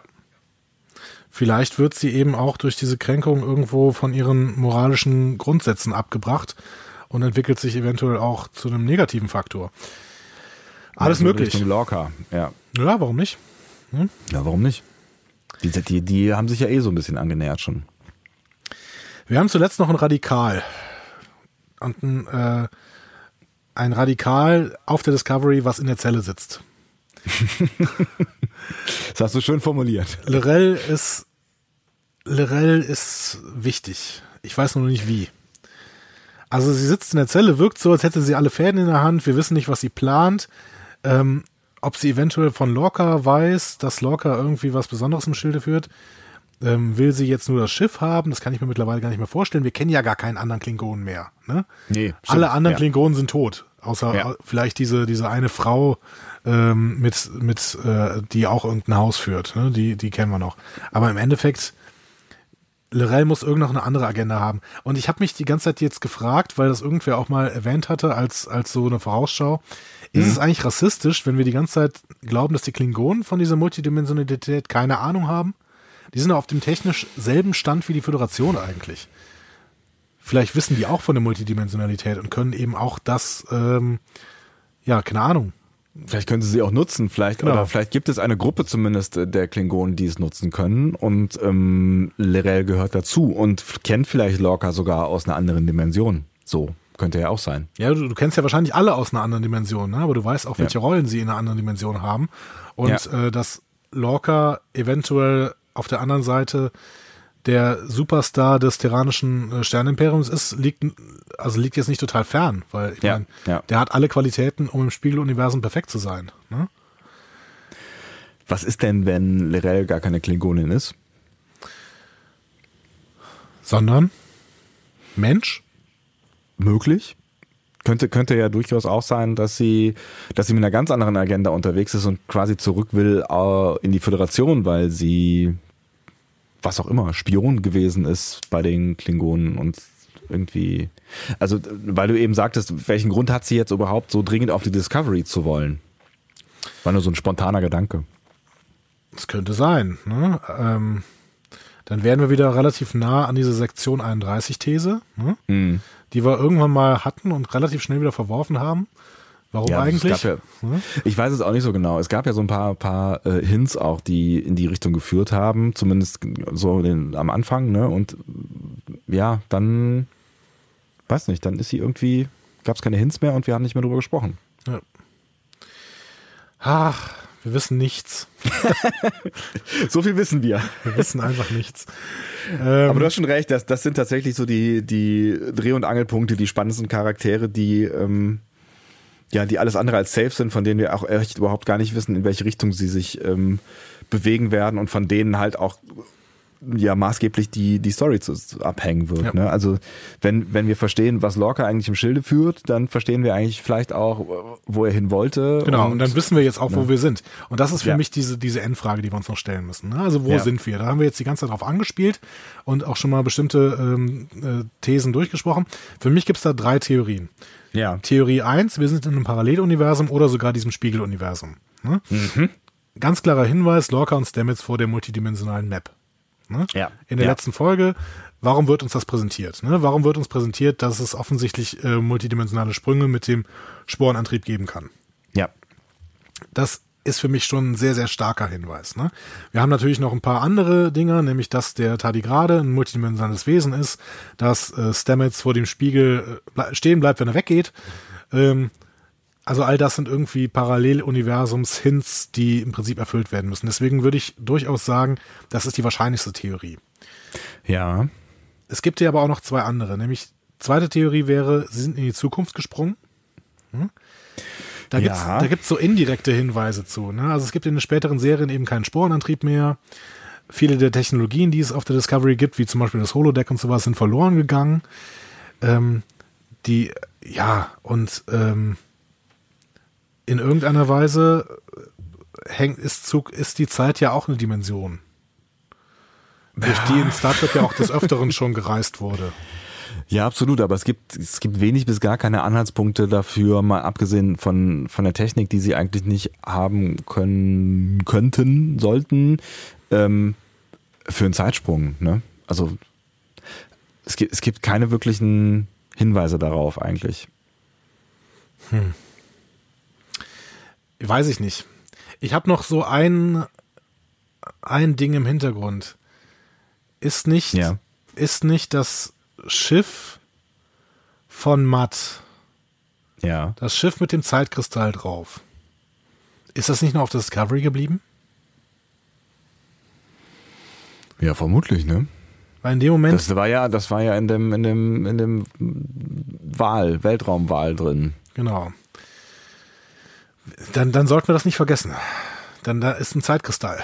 Und mit einem Zeitkristall könnte man eventuell Zeitloops machen und dann würde das Ganze vielleicht noch so ein Zeitdimensionsthema annehmen können. Was, ich würde das noch nicht hundertprozentig ausschließen. was ich auf jeden Fall ganz cool finden würde, weil dann würde die Matt-Folge tatsächlich einen Sinn in der Gesamt, im, im Gesamtkonstrukt machen, was Ja. sie bisher nicht so richtig tut. Nee. Genau, aber das kann man ja relativ schnell wieder reinholen, wenn man irgendwie die Zukunft von Matt noch betrachtet, ähm, der sicherlich nochmal vorkommen wird, hoffentlich. Mhm. Und auch die, ähm, ja, eben diesen Zeitkristall in irgendeiner Weise nochmal thematisiert. Der da im Gormaganda versteckt war. Der Gormaganda. Und für mich die dritte Theorie, die auch noch nicht komplett verworfen werden kann, finde ich, ist, wir sind jetzt weit, weit weg. Ne? Also wir könnten so quasi den Voyager-Weg gehen und die Trümmerteile stammen von den Borg oder so, aber auf jeden Fall wäre es möglich, dass die Discovery nicht in der Zeit, sondern im Raum verloren geht. Ja, Ja. klar. Und ähm, ja, dagegen spricht so ein bisschen, dass in der zweiten äh, Staffel eben Tellariten und Andorianer vorkommen sollen, aber an, auf der anderen Seite Ist ja auch die zweite Staffel, ist ja noch weit hin. Genau, und auf der anderen Seite, warum sieht, warum guckt Lorca aus dem Fenster und kann die Trümmerteile nicht ident- identifizieren und auch ähm, Ja, warum, aber auch, Und warum auch kann Sarun nicht Genau. bestimmen, wo sie sind? Also im, selbst im Genau. Delta-Quadranten oder so wussten sie halt, sie sind im Delta-Quadranten. Also dann müssen sie so weit weg sein, dass sie irgendwo sind, wo es noch nicht kartografiert wurde. So. Und dann, äh, wenn ich mich richtig erinnere, gab es auch keine Sterne, oder? doch, es gab, glaube ich, Sterne. Ja? Ja, Ja. Aber auf jeden Fall Ah, nee, unbe es war nur ein schwarzer, schwarzer Bildschirm, glaube ich, wo Saru drauf geguckt hat. So war das. Ja. unbekannte Sternbilder, die Saru eben nicht deuten kann. Warum nicht im Delta- Delta-Quadranten oder irgendwo, wo sie eben die Sterne nicht kennen? Ne? Also Ja, klar. Ähm, ja, ja. die Voyager ist halt auch 150 Jahre später, ne? dass die dann vielleicht mal einen Blick in den Delta-Quadranten bekommen haben. Und Ja. auch die haben ja ein bisschen, also zumindest ein paar äh, Momente in der Serie gebraucht. Es war alles noch in der zweiten Folge, ja, oder in der ersten Folge. Aber ähm, die haben ein paar Momente gebraucht, um zu wissen, wo sie denn gerade sind.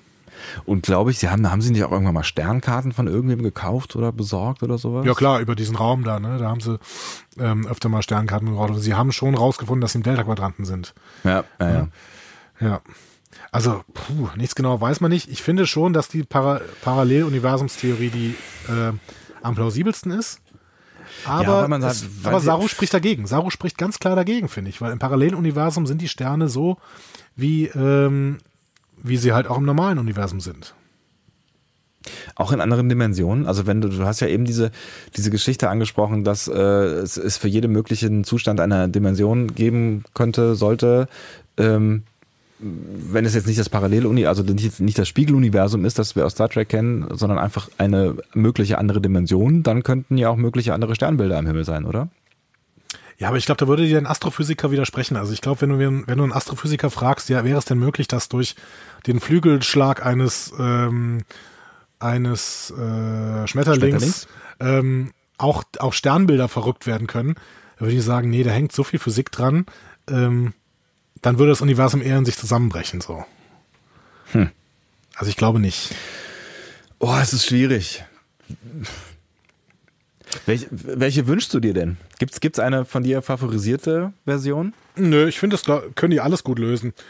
Ähm, ich fänd's eigentlich schön, wenn ähm, Jonathan Frakes äh, in, der, in der nächsten Folge das Spiegeluniversum rettet. Weil die, man muss ja sagen, die hatten einen gewissen humoristischen Wert, die Spiegeluniversumsfolgen, aber im Endeffekt war es schon Trash. Alles. Es war Trash. Es war echt Trash. Bei- also bei- es war halt auch, äh, die, die Charakterzeichnung war halt echt schlimm. Also gerade bei den DS9-Folgen fand ich's anstrengend. Ich wollte gerade sagen, die DS9-Folgen sind eigentlich noch die, die äh, schönsten Spiegeluniversumsfolgen. Finze. Ja. Also klar, wenn ich die, diese, wenn ich die diese TOS, stereotypischen also schon mal die, die, die TOS-Folge ist ganz fürchterlich, bis auf Spock, die Figur geht noch. Äh, die Figur des Spiegels, äh, Spiegel Spock. Ähm, und die äh, Enterprise-Folgen Folge fängt halt extrem gut an und äh, nimmt dann rapide an Qualität ab. Und zwar so rapide, dass sie am Ende kaum noch anschaubar ist. Die, ähm, die DS9-Folgen waren noch zwischendurch auch ganz nett. Ja, aber wie du schon sagst, die haben so ein, so ein, so ein bisschen was das Wort? Slapstickiges. Ist, bitte. Also sie sind halt eher, eher so ein bisschen auf lustig angelegt, auch wenn, wenn sie vielleicht mal einen ernsten Plot zwischendrin haben. Also es ist halt alles so ein bisschen überzogen und ich kann das alles nicht so richtig ernst nehmen. Und eigentlich ist es ja auch, also wenn man ehrlich ist, ist es ja schon auch irgendwie, spielt's ja damit, Erwartungen zu brechen und das sorgt für Humor. Also wenn ich dann halt irgendwie hier Smiley O'Brien äh, sehe als irgendwie einen brutalen Kerl mit Augenklappe, dann ist es halt erstmal lustig. Ja, Smiley O'Brien zum Beispiel war ja eine schattige Figur. Ich fand da zum Beispiel Cisco viel, viel schlimmer irgendwie, der ähm, super aggressiv war und, oder, oder Kira.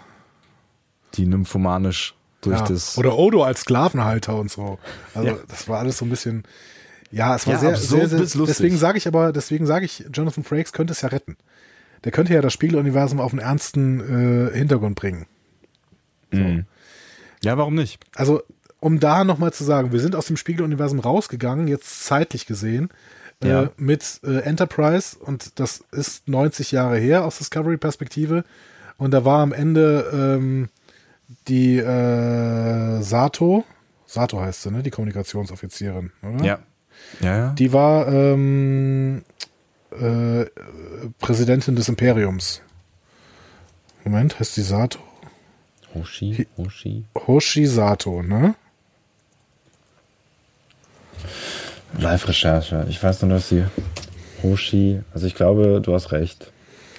Ja, Hoshisato heißt sie und ähm, es gibt eine Hoshisato im Spiegeluniversum auf Memory Alpha und die ist ähm, Imperatorin, genau, am Ende. Mhm. Mhm. Genau. Äh, und dementsprechend könnte das in irgendeiner Weise thematisiert werden. Ja, also ich meine, eigentlich ergeben sich dann halt viele Möglichkeiten am Ende, wenn äh, wenn es um das wirkliche Spiegeluniversum geht. Dann kannst du halt wieder schön ansetzen, ne? Dann kannst du halt wieder irgendwie versuchen, also kannst du im Zweifel auch dann wirklich mit bekannten Charakteren arbeiten, also zu, zumindest mit früher schon mal aufgetretenen Charakteren möglicherweise. Linda, Linda Park sieht übrigens immer noch so aus wie vor äh, zwölf Jahren. Die Schauspielerin von Hoshisato. Genau, habe ich gerade mal Mhm. gegoogelt kurz. Ähm, die hat sich echt null verändert. Ähm, beeindruckend. Ach, wir doch auch. Genau, und sie war auf der Premiere von Discovery. Aber gut, das hat nichts zu sagen. Nee. Ja, wobei, man muss ja halt, ne, wir haben äh, heute noch gar nicht so viel über Jonathan Frakes gesprochen. Er hat ja den ersten äh, Spoiler rausgehauen, noch bevor überhaupt die Serie gestartet ist. Und da ging es ums Spiegeluniversum, ne? Das darf man vielleicht auch nicht vergessen. Vielleicht ist es auch nur am Ende eine, eine Irreführung. Ja, Frakes redet viel, wenn der Tag lang ist. Es ist irgendwie. Ah, also der hört sich halt auch extrem gern reden. Das ist äh, schwierig, finde ich. Also Frakes ist Frakes. Der ist. Ja. Also dieses Interview da, das ist auch sehr witzig, der, dass er jetzt irgendwie zum, ähm, zum Start der zweiten Halbstaffel gegeben hat. Das äh, können wir vielleicht auch mal verlinken. Äh, ich hatte es auch mal, glaube ich, auf Twitter gepostet. Ähm, der ist halt. Ja, der ist halt euphorisch. Aber er redet halt wirklich viel und dann muss ich mir nicht alles von ihm, muss ich nicht alles als bare Münze nehmen, was er so erzählt. Nee, natürlich nicht. Aber auf der anderen Seite, warum, warum sollte er sich gerade mit so einem Spoiler wichtig machen wollen, noch bevor die Serie angefangen hat, wenn, wenn sie nicht auch was mit ihm zu tun, also wenn der Spoiler nicht auch was mit ihm zu tun hat? Es ist schon sehr wahrscheinlich. Wir werden es morgen alle erfahren. Wir werden es morgen alle erfahren. Mein Gott. Ich bin gespannt äh, und freue mich sehr darauf, diese nächste Serie mit dir, diese nächste Folge mit dir zu besprechen. Das wird, äh, glaube ich, ein großer Spaß. Genau, wir haben, ähm, Moment, sechs Folgen vor uns. Ähm, Ich kann ja auch mal ein paar äh, Titel nennen der Folgen. Ja, gerne. Ähm, nur die englischen Titel weiß ich bis jetzt. Die, ich weiß gar nicht, ob die deutschen schon draußen sind, aber äh, ich habe mir die englischen mal aufgeschrieben. Die nächste Folge heißt Despite Yourself. Mhm. Äh, was heißt das eigentlich? Hm? Kannst du mir das gerade als Anglist mal kurz übersetzen? Was heißt Despite? Ich als Angelist äh, kann dir sagen, Er tippt. Ich höre tippen. Ich weiß es gerade gar nicht genau, wie ich es übersetzen würde, ehrlich gesagt. Äh